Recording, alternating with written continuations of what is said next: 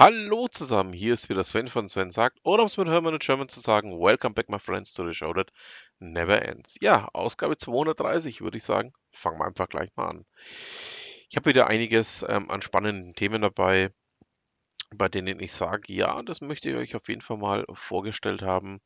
So berichtet nämlich Stefan Hofmeier bei Digital Fernsehen darüber, dass Vodafone ja, Störungen nicht in den Griff bekommt und deshalb TV Kabelkanal abgeschaltet hat, also einen TV-Kabelkanal abgeschaltet hat. Ähm, und zwar, man muss sich das Ganze so vorstellen. Das Vodafone-Kabelnetz ähm, ist ja ein Kupfelkabel, äh, Kupferkabel ähm, auf der letzten Meile. Die vorher laufenden Verbindungen sind ja mittlerweile alle auf Glasfaser umgebaut.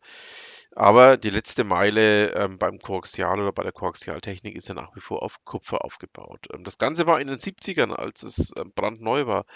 State of the Art. Mittlerweile ist es das einfach auch nicht mehr. Und wenn jetzt eins ähm, der Endgeräte, die da hinten dranhängen, ähm, ein Störsignal produziert, dann kann es passieren, dass auch mal ja, ein ganzer Häuserblock ausfällt oder aber auch mehr ausfällt. Also, wie gesagt, was in den 70er modern war, muss heute nicht mehr unbedingt modern sein und man sieht es einfach auch in der Koaxialtechnik, dass sich das Ganze ja nicht ähm, mehr in der Form verwenden oder auch ähm, ja, einsetzbar machbar ist, wie es eben damals war.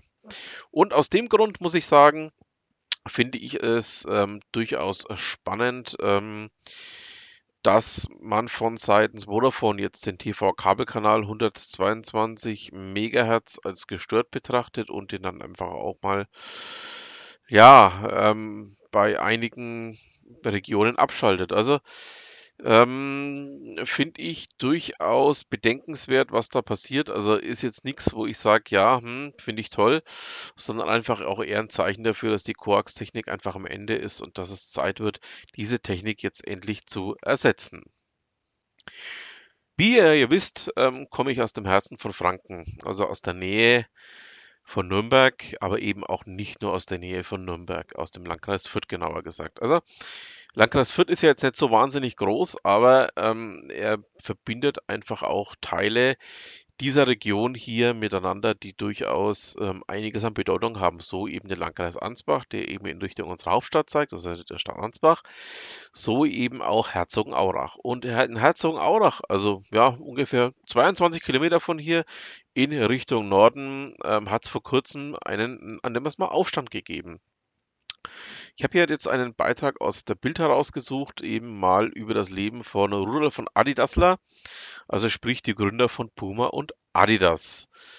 Also Adidas wurde ja eben von Adi, also von Adolf Dassler gegründet und Rudi Dassler hat Puma gegründet. Und ähm, es gab ja jetzt vor ein paar Wochen müssten jetzt genau zwei Wochen her sein, eben den Wechsel ähm, des Puma-Chefs in Richtung Adidas. Oder der hat eben seinen Wechsel da angekündigt. Und ähm, ja, ich gehe mal davon aus, dass 22 Kilometer von hier seitdem die Zeichen auf Sturm stehen.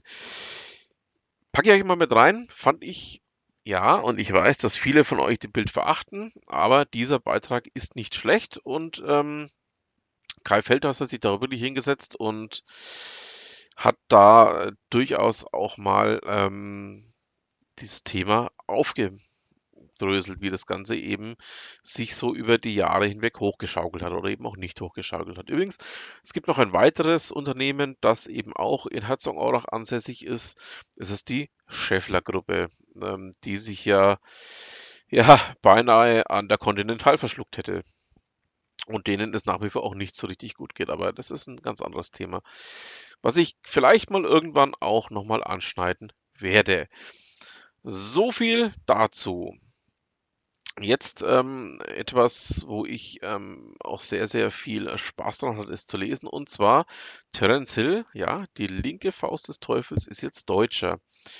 Ähm, es war ja gar kein großes Geheimnis, dass seine Mutter ja Deutsche ähm, war und er hat jetzt eben ähm, deutsche Staatsangehörigkeit noch zusätzlich beantragt und ist jetzt auch Deutscher. Also herzlich willkommen, Terence Hill. Freue ich mich sehr drüber. Nun zu etwas ganz anderem. Bei Golem, besagt Achim Sawal von Golem, ähm, hat ähm, einen Beitrag von Hermann Rodler, seines Zeichens Geschäftsführer Technik bei der Mnet, ähm, aus dem Gigabit Symposium in Berlin vorgestellt. Und zwar geht es einfach auch darum, dass man ähm, gerade auch von seitens der Telekommunikationsunternehmen den Umstieg zu FTTH ähm, präferiert, auch wegen des geringeren Stromverbrauchs. Ähm, man muss dazu wissen, ähm, die FTTH-Technik ist ja im Endeffekt durchgehend Glas, also sprich äh, durchgehende Lichtwellenleiter, während man ähm, bei FTTC oder ähm, auch ja bei der guten alten Kupfertechnik ja immer noch alles in Strom umwandeln muss, ähm, kann man hier eben das Licht direkt durchschicken. Ist natürlich günstiger, ähm, bevor man hier nochmal ähm, entsprechend Konverter einsetzen muss, entsprechend Konverter vorhalten muss, ähm, ist natürlich günstiger, dann einfach auch durchgehend auf Glas zu setzen und zu sagen, okay, wir haben kein Vectoring mehr, sondern wir führen das Licht direkt ins Gebäude. Also, ähm, fand diesen Beitrag sehr spannend, auch weil es ähm, einige meiner persönlichen Annahmen auch bestätigt hat, nämlich nicht nur jetzt, was das Thema Energiesparen eingeht, sondern auch, ähm, dass es auch insgesamt ein günstigeres ähm, ja, Thema ist, das Ganze entsprechend jetzt auch ähm, mal wirklich anzupacken und endlich mit dieser verdammten Vectoring-Inseltechnik aufzuhören und wirklich das Glas auch bis ins Gebäude zu legen. Ich habe auch schon lange nichts mehr von Kashi gehabt. Ähm, möchte ich euch aber heute ähm, gerne einen Beitrag aus Kashis Blog vorstellen und zwar von Felix Frank, ähm, Revolut Pro. Ihr wisst ja, ich selber habe auch ein Revolut-Konto. Und Revolut ähm, hat sich mal wieder was Neues einfallen lassen und möchte jetzt ein Geschäftskonto, das explizit für Freelancer gedacht ist, ähm, auf den Markt werfen. Also bin ich gespannt, wie sich das Ganze ähm, ja, in Zukunft dann entwickelt. Also man muss sagen, ähm, und jetzt sind wir wieder bei Steve. Ähm, Steve hat ja neulich auch einen Beitrag über die Sparkasse ähm, Regensburg gemacht, ähm, bei denen er einfach auch sagt, also das Geschäftsmodell einer Sparkasse, eines Finanzdinosauriers hat sich überlebt. Ähm, dagegen sind solche Banken wie Revolut oder auch Bibit oder eben auch Moniz, ähm, die ich ja auch immer beobachte, durchaus hochspannend, hochinteressant und ich denke mal, da wird sich noch einiges ähm, ja, herauskristallisieren, was man, ich denke, die nächsten Jahre, ja, nennen wir es mal, ähm,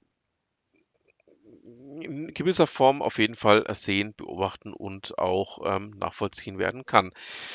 So, wir sind natürlich noch nicht am Ende unseres kleinen Podcastes hier. Wir kommen noch zu einem ganz festen Bestandteil. Wir kommen zu Ute Mündlein. Ute hat uns hier einen Blogbeitrag dargelassen zum Thema Status-Updates. Ähm, mein oder auch ein hilfreicher Begleiter. Ähm, sie ist auch immer ein bisschen überrascht, ähm, wie anders Dinge rückblickend ähm, sie selbst auch einschätzt oder aber auch, wie sie etwas verklärt. Oder auch ähm, Sachen schlechter einschätzt, als sie dann tatsächlich waren. Das hat sie unter anderem auch an Events oder auch an Anmeldezahlen von Events zu bestimmten Zeitpunkten ja, nachvollziehen können oder nachvollziehen versucht. Ähm, Danach hat sie eben angefangen, Status-Updates zu verfassen und das heißt, sie hat eben jede Woche mal draufgeschaut auf gewisse Themen, auf gewisse Themenbereiche, auf gewisse Anmeldezahlen und wie sich die ganzen entwickelt haben. Also durchaus ein spannendes Thema, ähm, was man mit Status-Updates durchaus alles anstellen, machen und auch für sich selber mitnehmen kann. Packe ich euch natürlich gerne mit rein. Ihr wisst ja, alle Themen, die ich hier bespreche, findet ihr bei mir in den Show Notes. Und damit würde ich sagen, haben wir es dann auch für heute. Ich bedanke mich fürs Zuhören und bleibt mir auch nur noch zu sagen, was immer Sie machen, machen Sie es gut.